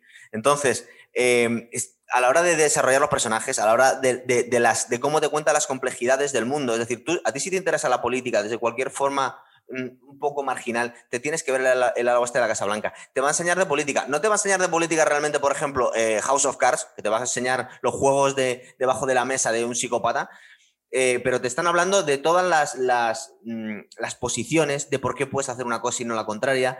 Es decir, es, verdad que es un mundo bastante bonito, pero tampoco es un mundo Disney. Es decir, eh, no, tampoco hay que caricaturizarlo en exceso a, Sorkin. Y, la, y el ala oeste de la Casa Blanca, em, coño, es que ha reclutado mucha gente para la política en Estados Unidos y a, nivel mundial. Es decir, mm, es una cosa muy inspiradora, de verdad que mm, da buen rollo verlo, da buen rollo verlo a mí me da un poco de pena que tenga tantos años, porque yo a la gente que estoy intentando enganchar, por ejemplo, a The Wire, ya me empiezan a decir, es que ahí los buscas, ese tipo de tecnología, ya me, cuando empieza a haber mucha distancia de años, le cuesta mm, identificarse con esto. Eh, la, la, el pues de la Casa Blanca es del 99. Debe ser, esa gente, joder, debe ver una cabina de teléfono, entonces si se le cortocircuita el cerebro, ¿no? Gente más joven, no sé, ¿qué les pasa? ya, tío, pero, busca y, se ponen a llorar, no lo sé. Por mera, por mera curiosidad, un poco de cómo vivían tus antepasados. Total, pues vamos a ver. Bueno, el, venga. El ala oeste de la Casa Blanca es eso, es, está, está, hecho por eh, muchos de los que asesoraron a Aaron Sorkin eran... Eh, miembros de la administración saliente de Clinton, que creo que es el último año, estamos hablando del 99, en el 2000, 2001 fue cuando debió salir... Eh, no, sé si te acuerdas, Bill Clinton, cuando terminó. Sí, aproximadamente, sí. En, el 2000 ya era presidente Bush, me parece. Claro, la gente adoraba a Jet Barrett no solo porque era perfecto, sino porque era el presidente demócrata perfecto en una época en la que gobernaba George Bush. Entonces la gente se echaba un poco la fantasía. De hecho, muchísima gente le pidió a Martin Sin, por favor, preséntate. Es que con que te parezcas un poco a Jet Bartlett vas a arreglar el mundo. Y él venía a decir, para empezar, mm, que, yo no soy Jet Bartlett, a mí no se me ocurren esas cosas. Luego, además, eh, Martin Sin es un tío encantador, pero es, es, un venado. Es decir, el tío está en todos los jaleos, es el tío más de izquierdas a la izquierda de, de, de, lo que os podéis imaginar. Y él mismo dice, es que a mí Jet Bartlett yo no tomaría nunca esas decisiones. Es decir, es un tío muy de derechas para mí. Eh, claro. Pero bueno, eh, durante muchos años le han pedido que se presente. De hecho, todavía se lo piden. Lo que pasa es que tiene ya casi 80 años. Pero bueno, ahí estamos. Eh, Ramón Esteve. Y, bueno, luego eh, hablo un poco por encima de las series. Esta no sé si te interesa. A ti no te interesa Estudio 60, ¿verdad? no, no la he visto, la desconozco. No, o sea, no, no puedo aportar nada. Está bastante guay lo siguiente. El, el protagonista Matthew Perry. Matthew Perry cuando salió de Friends haciendo un papel muy serio, muy complejo eh, está bastante guay. Lo que pasa es que es una cosa que a los, españoles le pilla, es una cuestión demasiado alienígena. Luego nos sacaldrá esto cuando hablemos de Money. ¿Cómo se llama? Moneyball. Moneyball. Que es una cosa que hace Sorkin que te hace interesarte por cosas que te importan un pito. Sí. Eh, en esta serie hace eso. Está hablando de un programa en Estados Unidos que es el Saturday, Night, que es una especie de programa de monólogos y de, de sketches que, donde van fichando a los. Pero, ¿es el Saturday Night Live? Ese. Pues es un homenaje. Eh, ah, vale, vale. Es un homenaje. No es, sobre eso, ¿no? No, no, es, es, es, un. Le han cambiado el nombre, igual que, que The Newsroom han cambiado el nombre a, una cadena de televisión, le han cambiado el nombre a Saturday, Saturday Night Live y lo han llamado eh, Studio 60 on the Sunset O SNL, me parece que te lo encuentras abreviado y donde la mayoría de ídolos nuestros de nuestra infancia provenían de ahí. O sea, Bill Murray, Dan Aykroyd. Toda esta gente que nos tragábamos todas las películas. Eddie Murphy con 18 Eddie Murphy estaba allí. claro, entonces cuando digo que aquí en España no sabemos de qué nos están Chevy hablando... Chase, Chevy Chase, eh, otro de nuestros grandes ídolos, también estaba allí. Todos los humoristas americanos, hasta hace unos años, han salido de ahí todos. Entonces tenía su importancia. Y luego de Newsroom, que bueno, dice Jaime que la serie está bien, pero que siendo periodista, pues le chirría un poco, tanto, tanta Y que, no, y que me parece que por lo menos ya insisto, eh, que a lo, mejor, a lo mejor me equivoco, a lo mejor no hay una historia de amor perdido entre los personajes de Emily Mortimer y Jeff Daniels. Sí, pero no es importante. sí, pero no es importante. A lo mejor no hay problemas entre el nuevo productor que llega con Emily Mortimer porque le hace tilín la chica nueva secretaria que a su vez tiene un novio que es redactor jefe. A lo mejor me equivoco y no hay nada de eso. La impresión que me ha dado es que va a haber mucho de eso. Y en el ala oeste de la Casa Blanca, la impresión que me da es que no sé qué va a pasar. Esa es la diferencia. No, Tanto por el, no tanto por el lado de personal del periodismo, porque algunas de mis películas favoritas pueden ser bien Todos los hombres del presidente, por ejemplo, Primera plana, de Billy Wilder. O sea, no te digo yo que el tema me influya, pero desde luego para verme una serie entera de periodistas ni de coña. O sea, no me veo una, una serie entera, no. Yo creo que es que estaba un poco escarmentado y, y, la hizo un poco más sensacionalista, un poco más para todos los públicos, porque el ala oeste de la Casa Blanca, cuando se la... ¿Verdad? Que se fue él y luego terminó porque tenía que terminar. De hecho, eh, es uno de los... Eh, se dice que tiene un poco de importancia en que pudiese ganar las elecciones Barack Obama, porque nos pusieron a, joder, no me acuerdo el nombre, de, este, de Jimmy Smith, nos lo pusieron como el primer presidente latino, que era Matt Santos, en el ala oeste de la Casa Blanca. Y aquí no se veía esa serie, pero en Estados Unidos se veía mucho. Entonces... ¿Cómo? ¿Que, Jimmy Smith llega a ser presidente de Estados Unidos? Pues, pero te he contado la, sexta y la séptima temporada. Pero tío, pues vete, a la mierda, macho. Pero si no lo ibas a ver. ¿Qué he dicho? Escucha. ¿Qué he dicho? he dicho, lo mismo. He dicho, la serie me anima a verla. Quiero seguir viéndola y de New Room no. Y acá de contar las pero, pero, porque, pero porque no han leído sobre Barack Obama, porque están siempre hablando de Matt Santos. De todas formas, tiene mucha más importancia los, los, los duelos que hay con, con, con, Alan Alda, por ejemplo, de más, el protagonista que es el, es el candidato republicano también. Es decir, tiene súper personajes. Sí, hombre, sí, era broma, era broma. Han estado. Me jodo un poco, pero bueno. es que luego me hatean en los comentarios, Jaime, no encima Hombre, tío, es que, macho, si vas destripando temporadas de serie. Del año 99. Eh, tío, hay gente que no se sabe el final de Casablanca. Claro, eh, yo ahora mismo mm, voy a decir unos pocos personajes que es en, en, el ala oeste de la Casablanca. Sale Brian DeHeny, que es el, el sheriff de Rambo. Sale Glenn Close. Eh, bueno, es que sale todo el mundo. Sale John Goodman haciendo de presidente republicano que mola muchísimo. En un enredo que hay en la cuarta, tercera temporada, no me acuerdo ahora mismo, que es genial. Eh, sale, también, Dolph Lundgren, ¿no? En un momento dado. No. no, pero yo, ¿No, sale Steven, ¿No sale Steven Seagal por ahí? No. ¿En un, episodio? No, no, no, pero vamos, que, que, te estás dejando en los que no salen. Salen los buenos. Salen los buenos, Jaime. Esos no salen en ningún lado. Em, bueno, y como ya eh, no me pueden seguir mucho porque todas estas series no sabes, vamos a meternos en, en, la guerra de Charlie Wilson del 2007. Sí, es verdad, la guerra de Charlie Wilson, que también es verdad que yo es una peli que entronco más con El presidente y Miss Wade. O sea, me parece que tiene ese mismo tono, un poco de película amable, para entendernos, dentro de que es una crítica bastante salvaje a la política norteamericana con respecto a Afganistán. Estamos hablando de finales de los años 80 y bueno, este, cuando todavía había una tensión entre Estados Unidos y, por aquel entonces la Unión Soviética. Pero mola, ver a Tom Hanks de calavera, ¿verdad? De cocainómano con mujeres. Está, muy, sí, sí, sí. Mola mucho. Es, una peli muy recomendable. O sea, es una peli que esto, insisto, o sea, te gusta escucharla. Tiene luego su parte. Eh, Sorkin también tiene su lado. Eh, y entendido esto, porque yo soy el primero que lo soy, no como un ataque, pero su lado sensiblero. Pero hay, un momento, hay un momento dado en la película en el que, o sea, te muestra, pues, oye, que este personaje era un cocainómano, como tú dices, eh, iba con mujeres que no eran su mujer y eh, bueno, se le ve que también tiene su corazoncito y que sufre al ver cuando va allí a Afganistán y ve la que ha montado, ¿no? Pero cuenta la premisa, muy rápido, que no la hemos contado. Estamos es, que no me acuerdo, es que no me acuerdo. Vamos a ver. Eh, Tom Hanks es. verdad, no me acuerdo cómo desencadena la película, no me acuerdo. Charlie Wilson es, eh, es un, senador republicano. creo, creo que la verdad, el, tío tiene bastante importancia, pero su, su distrito no lo tiene. Eh, tiene bastante importancia porque es un calavera y es un tío que sabe muy bien, muy bien mover los hilos en el Congreso o en el Senado. es el responsable de armar a los talibanes para que vencieran a la Unión Soviética en la guerra de Afganistán. Es una guerra olvidada en los años 80 que luego dio raíz a pelis muy guays como, a, como Rambo 3. Que, Entre. Charlie Wilson y Rambo 3 tienen la culpa casi del 11S. Cuando están hablando quién tiene la culpa de los atentados, pues es Tom Hanks y Sylvester Stallone. Sí, de hecho, bueno, eh, siempre, se ha, dicho que durante la guerra de Afganistán eh, la CIA se sirvió de los talibanes precisamente para luchar contra el invasor soviético. Y aquí nos cuenta la historia. Y, que concretamente uno de los talibanes a los que la CIA leccionó pues fue Osama Bin Laden.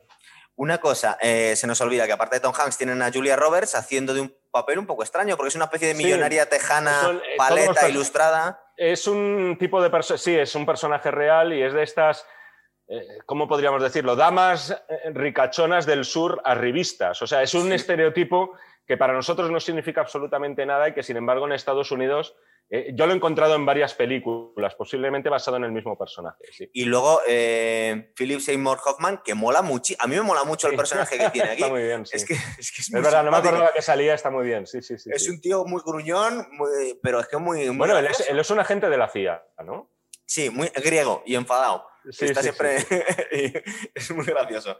Eh, a ver, ¿qué más películas tenemos aquí?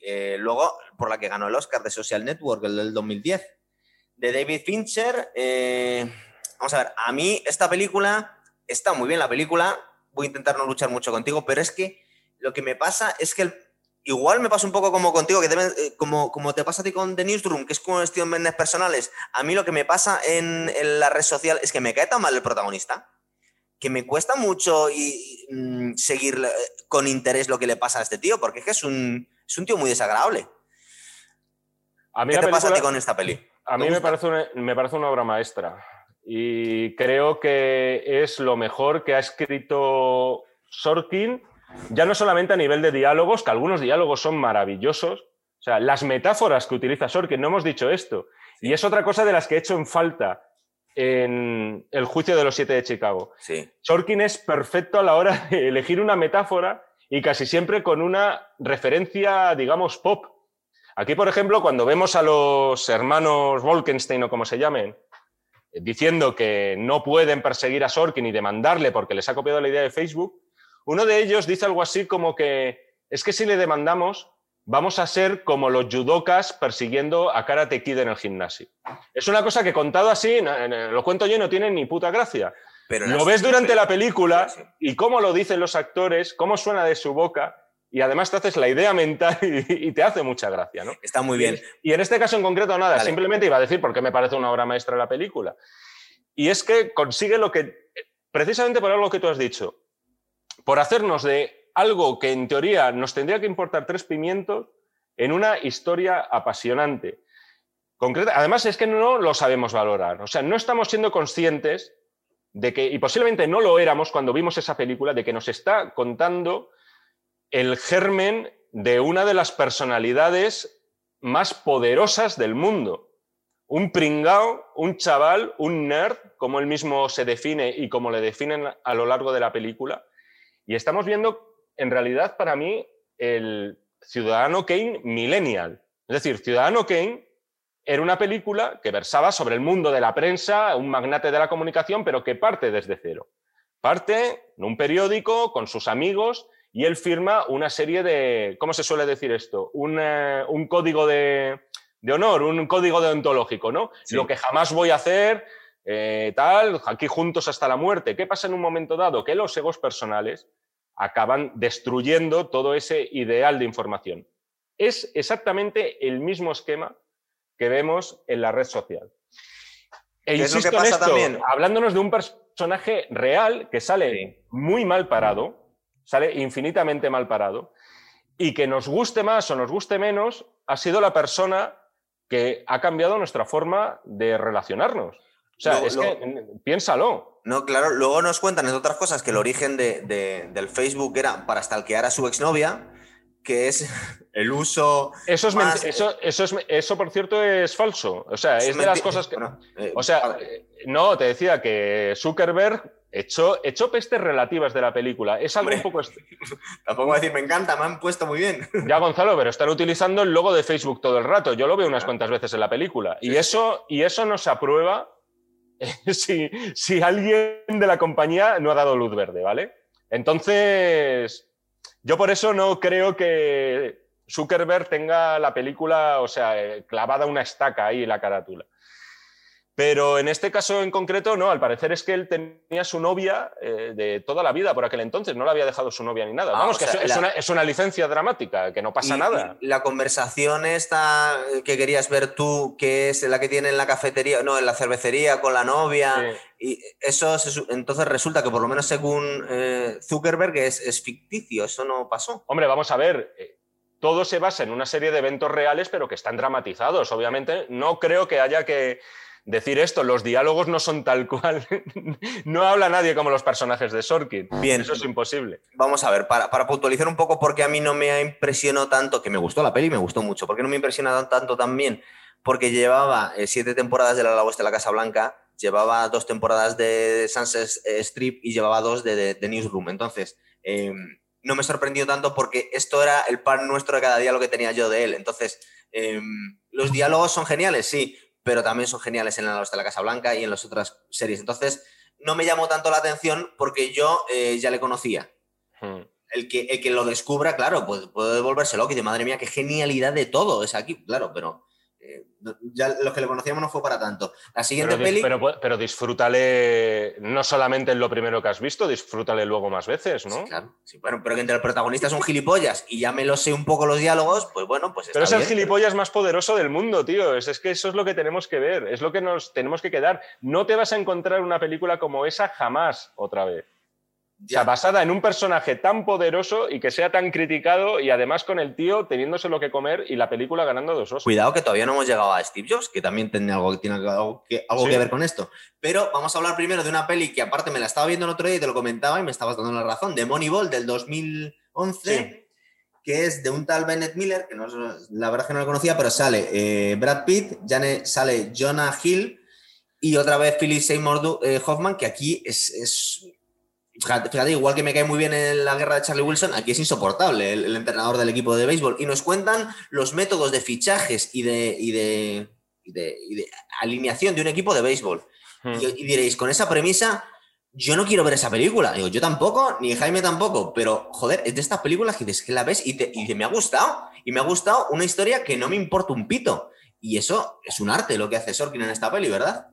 Yo me atrevo a decirte, no soy muy dado a la, hipérbole, a la hipérbole, pero creo que es la mejor película deportiva que se ha hecho.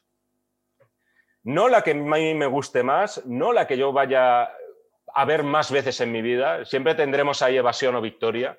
Qué Pero bueno. para mí es de largo la mejor película sobre deporte que se ha hecho. O sea, tal cual, porque además tampoco es muy difícil, porque habitualmente... Y un deporte que, que a ti no te gusta. y un deporte del cual eh, no sé nada, no entiendo casi nada de lo que dicen. Pero que voy a es- dar un pequeño secreto a la gente. Es verdad que si te gusta el fútbol, si te gusta la Liga Española, para Sí. entendernos, partes con ventaja. Es decir, solamente lo único que tienes que hacer para no perderte es quedarte con cuatro cosas y cambiar palabras como quarterback por delantero o cosas así por el estilo. Y home round por gol, ¿sabes? Y ya con eso te basta para entenderlo. Y es una película que me parece también muy idealista por parte de Sorkin, porque de lo que nos está hablando es aplicable, además es eso, no es aplicable solamente al deporte, es que puede ser aplicable a una empresa. O sea, lo que estamos viendo puede ser una relación totalmente empresarial entre el director general, el CEO, el, el- el- el re- iba a decir el redactor jefe, hablando un poco de mi negociado, Vale, igual. un jefe, un jefe intermedio Sí. y luego un redactor de base, un oficinista. ¿no? Es una película maravillosa y es, y es fascinante contándolo con el contando lo mínimo. No vemos prácticamente una escena de béisbol a lo largo de toda la película. Es que te, te enteras de la película sin conocer las reglas del deporte directamente. No tienes por qué saber las reglas del béisbol y la Y- película te gusta. Acabas la película sabiendo lo mismo que sabías antes de béisbol, que es cero, pero disfrutándola muchísimo. Y además, por cierto, tiene una banda sonora de un compositor, eh, no me acuerdo ahora del nombre, pero me parece maravillosa. Lo que pasa es que apenas suena y es al final de los títulos de crédito. No me acuerdo ahora mismo del nombre. Pero Oye. es muy gracioso que No, en sí, esa película, no, y acabo muy rápido, que es lo que me llama la atención. Por un lado, pone en la balanza dos cosas. En plan, eh, los entrenadores de toda la vida, o sea, los ojeadores, los que ven jugar, los que dicen, este chico tiene talento. Y en el otro lado de la balanza te pone la calculadora, ¿no? Te pone el tío que dice, no, no, no, esto no hay que verlo no basta con tu talento natural para descubrir a un gran jugador. Tienes que ver las estadísticas una a una, tal. Joder, es gracioso porque a priori yo podría pensar que la, la visión romántica es la de los ojeadores de futbolistas de toda la vida, ¿no? O sea, ¿Me entiendes? Y Pero en esta peli lo hacen al revés. Y, y, aquí es al revés. Aquí resulta que los de la calculadora, digamos que son los buenos y te posicionas con ellos. Muy recomendable, yo no contaría más de esta película, por mi parte, quiero decir. No, no, no, aparte que, vamos a ver, eh, aparte que ya lo hemos contado, tampoco tiene mucho más que, contar. No, no hemos contado una, nada. Una, reflexión te iba a decir, em, tiene los mejores actores siempre Aaron Sorkin, ¿verdad? Es que aquí he estado viendo que tiene a Brad Pitt, pero es que no os hemos contado, pero ha tenido a todos. Es decir, a todos los más importantes, este hombre Hoffman se murió, fue una lástima porque era un super actor, pero, pero es que tiene a todos, es decir, no falta ninguno. Luego después, tenía que apuntado de Newsroom, ya hemos hablado, luego viene Steve Jobs del 2015, que a mí me gustó más que, la red social. Hmm. Me gustó a más. Mí no, me gustó más porque pero, pero porque a mí me parece que esta peli es la más original. Eh, es verdad que la hace Danny Boyle, pero es que si te fijas, está, eh, está, es una historia, una microhistoria contada en, dos o tres presentaciones de productos. Es decir, son conversaciones que, que, se, que, se, se, desarrollan en un par de horas y en un par de horas de la vida de Steve Jobs. Eh, narrativamente es súper original. Es decir, a mí me parece que la estructura es súper original. Y, y, luego está muy bien Michael Fassbender, que no se parece nada a Steve Jobs. Steve Jobs también tener un tío con muchísimos demonios que nos lo vendían como, como alguien mm, casi tan desagradable desde fuera antes de ver las películas como Mark Zuckerberg, pero aquí queda bastante mejor, ¿verdad? Hmm. A mí es una película que eh, comparto lo que dices, en el sentido de que la estructura es muy novedosa, es algo que pocas veces se ha visto y es contar la biografía de un tío, por otro lado, a través de lo que mejor sabía hacer, que eran las puestas en escena las presentaciones en público. Estamos hablando de Steve Jobs y sus famosas presentaciones de los cachivaches de Mac, ¿no? Que por cierto, lo más moderno que vemos me parece que es el iMac y eso de eso hace prácticamente 20 años. Es una película, si lo quieres, yo la veo más teatral que la red social, en el sentido de que o sea, un director como Danny Boyle no te va a hacer una secuencia como la que te podía hacer David Fincher contándote ese primer encuentro en el restaurante con el creador de Napster, por ejemplo, o haciéndote esa carrera de regatas. O, sea, a mí me parece, me parece infinitamente, eh, sí, me parece mucho peor película, ¿Ah, pero me parece que tiene de las mejores frases que ha escrito Sorkin, lo cual una cosa no excluye a la otra. ¿Cuál? ¿Te acuerdas? ¿Cuál era? Pues tengo aquí unas apuntadas, ya que preguntas. Venga, suéltalas. Claro. Luego te pongo, luego te pongo encima la, original en un montaje. Aquí la tengo, aquí la tengo. ¿Sabes lo que me va a pasar? Creías que me ibas a pillar, ¿eh, cabrón? Te, voy a decir, te voy a decir una cosa. Es posible que alguna de esas algunas frases que te encantan, em, que se lo noto yo mucho a Sorkin, pero no sé lo que tiene ser tan friki de él, eh, se las veo que la recicla, el cabrón. Es como, como William. A ver si te, suena esta. Venga. es una, además, es una de esas metáforas tan sorquinianas ¿no? que encontramos en muchas de sus películas. Es cuando su antiguo socio, el que tiene apellido como polaco, creo que era Bosniak, ¿no? Me parece. Joder, pero es que, por favor, eh, estás ahora vacilando. Steve Bosniak es, es, alguien tan conocido casi como Steve Jobs en el mundo de la, informática. Te estás haciendo el. De verdad, no lo conocías. Bueno, muchas gracias por humillarme, pero mira, te voy a decir la frase. La frase es: los músicos tocan los instrumentos, los directores tocan la orquesta. O sea, y eso es lo que resume eh, además, esto es reconocido por el propio Steve Jobs. Sí. Es decir, yo no soy músico, él no era... Eh, en un momento dado de la película, a lo mejor esto tú lo sabes ya que sabes tanto de Steve Jobs, dicen que no, que no, era, que no era diseñador, que no era programador. No. Y, sin embargo, ¿qué era él? El director de la orquesta. Sí. Él era el que estaba con la batuta, él era el tipo con la visión mientras que los músicos que están en el coso son los que están tocando los instrumentos. ¿no? Entonces a, mí me eh, parece una imagen genial. Es verdad que, aquí le, dulcifican un poco, tenía más fama de esclavista, explotador de lo que sacan en la película, tenía fama de ser bastante más cabrón con su hija que, de lo que sacan en la película. Es decir, el Steve Jobs que nos ha llegado eh, tiene peor prensa que la que sacan en la peli. Es decir, eh, le sacan... Mm, es una, visión más, más también, también te digo que A mí, o sea, no me gusta más o me gusta menos una película en función de que el personaje sea más cabroncete o no. Al contrario que a ti, por lo que veo. Pero eh, en este caso te diré a que. A veces no sabemos por qué nos gustan las cosas. o sea, me encanta cómo está. Me encanta la película, o sea, me parece una película de cuatro estrellas. Lo que pasa es que el personaje, y aún así el personaje de Steve Jobs es despreciable. O sea, me parece más despreciable este Steve Jobs ¿Sí? que el Zuckerberg de la red social. ¿Ah, sí? Pero, infinitamente más. ¿De verdad? O sea, me parece un tío totalmente. O sea, es, un tipo despótico, a más no poder, desprecia a no solamente ya la gente por debajo, sino la que está a su mismo nivel y sabe que incluso son mejores que él y que en realidad él en lo que es un genio es en el marketing, que eso es lo que siempre fue Steve Jobs. Es una especie también no de, tiene un solo reconocimiento. creador muy general. Es decir, eh, él es verdad que sí decía que quería tecnología bonita, a la hora de diseñarla sí, sí supervisaba todo muy por encima, pero en realidad no era el diseñador del, Apple, es decir, yo quiero esto, esto y esto del iPhone. Sí, en un momento dado lo que eh, quiere un cubo totalmente para un cachivache que ya nadie se acuerda ni de cuál era, ¿no?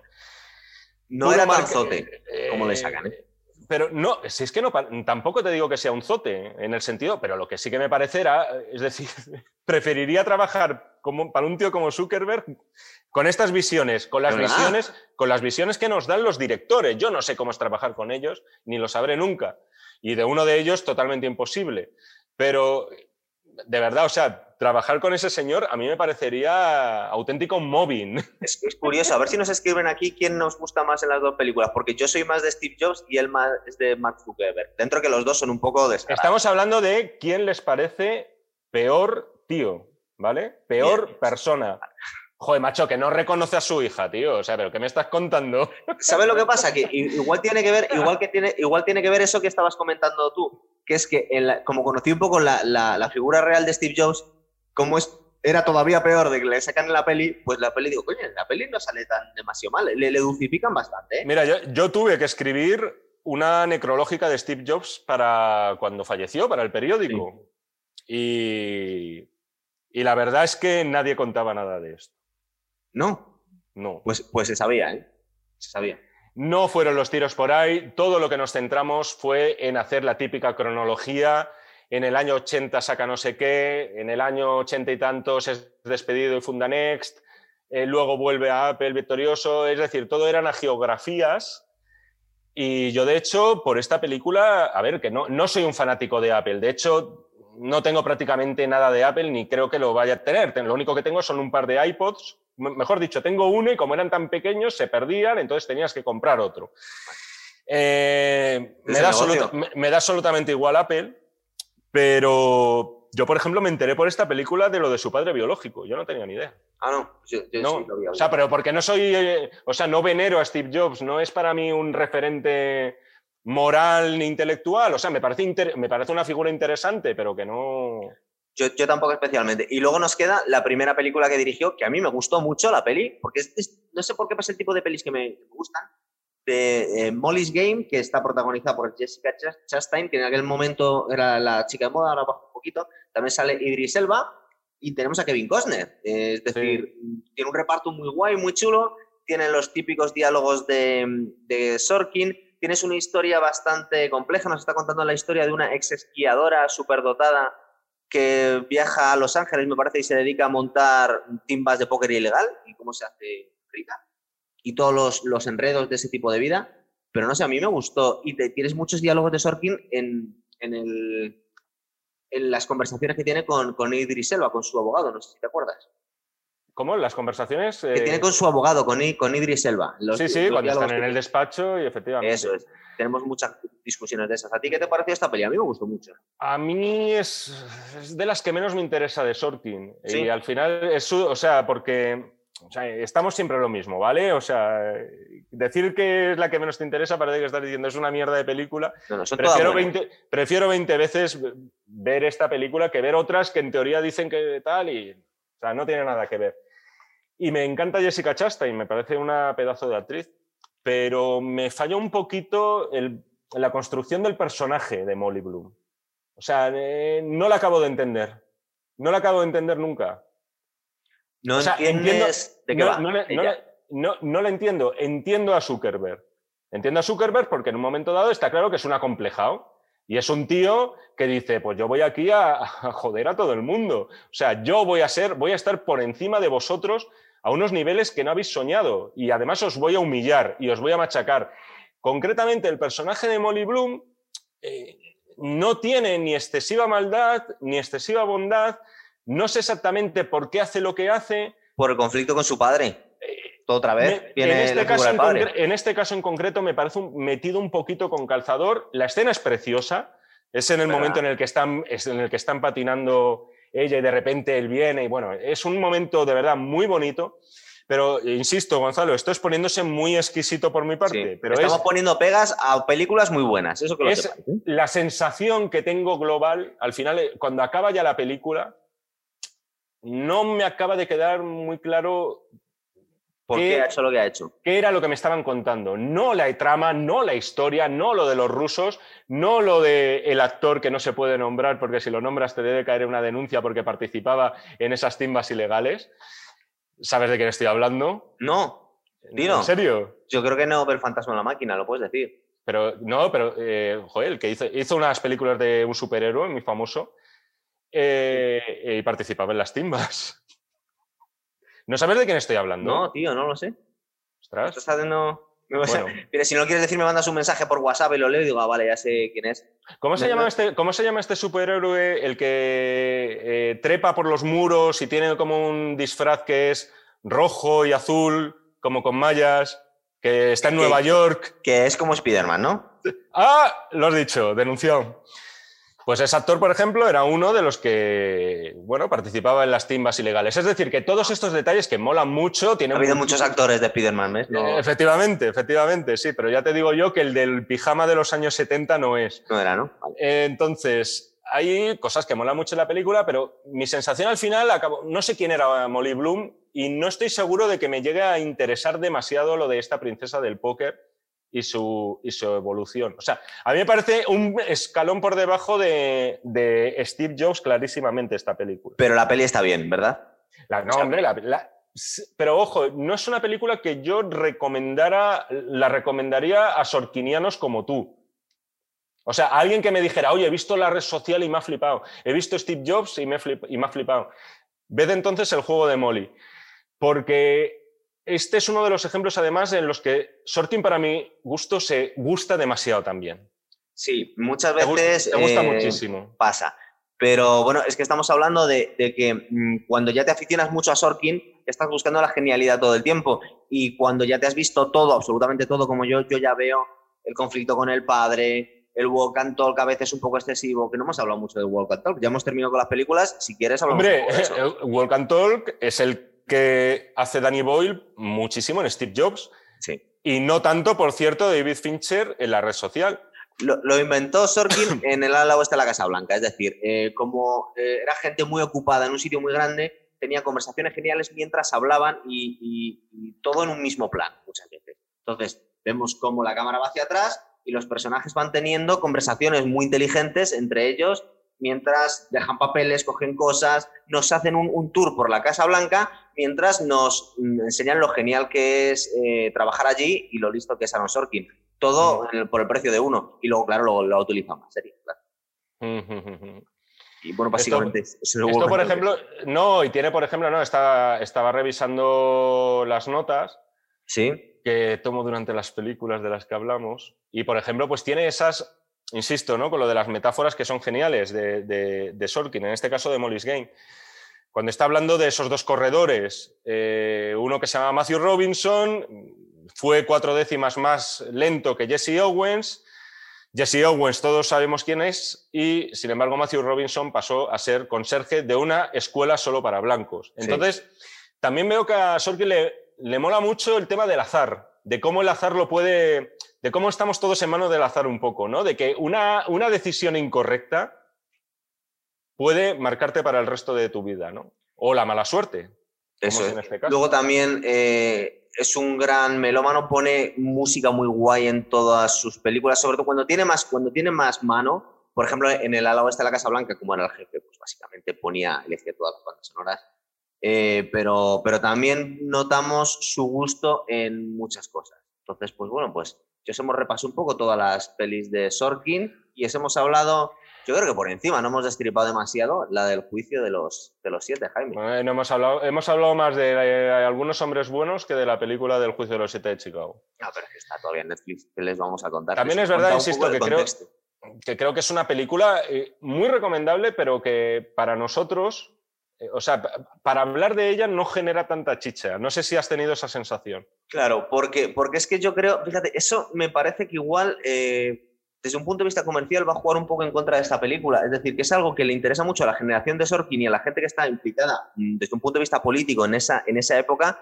pero que ha caído un poquito en el olvido ya. En España, por supuesto, pero yo creo que en Estados Unidos también. Yo no sé si a la gente le interesa tanto a día de hoy eso comparado con otros periodos, ¿sabes? Mm, es decir, no, no está de moda el juicio de los siete ahora mismo. Para nada.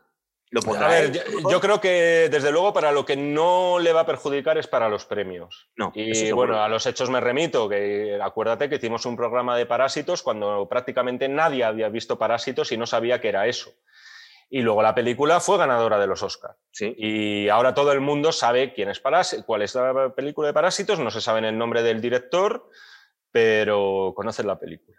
Es Y que en salió en las redes sociales que está liado con otro director muy famoso. Ha salido una foto hoy que No, lo han publicado ellos en San pero- con, con Taiga Waikiki, del director de. Ah, sí, sí, sí, el director pues de parece que son pareja ahora sí, sí. y lo han subido a las redes Ah, sociales hoy. qué bueno, no sabía. No sabía. Tú imagínate las conversaciones que pueden tener esos dos. Cine. ¿Tú crees? Eh, yo creo que esto lo hemos cubierto, ¿no? Tenemos mucho que hablar de, de Sorkin, ¿verdad? Un poco más. Sí, yo- a yo creo que- ¿no? sí, Bueno, eh, programa un poco largo, ¿no? Hora y media de programa por ahí. Yo creo que sí. Pues chicos, lo vamos a dejar aquí y vamos Sí. tramando la, para la próxima, que igual es el silencio de los corderos. Lo tenemos ahí. Todavía. Muy bien. Venga, hasta otra, chicos. Chao.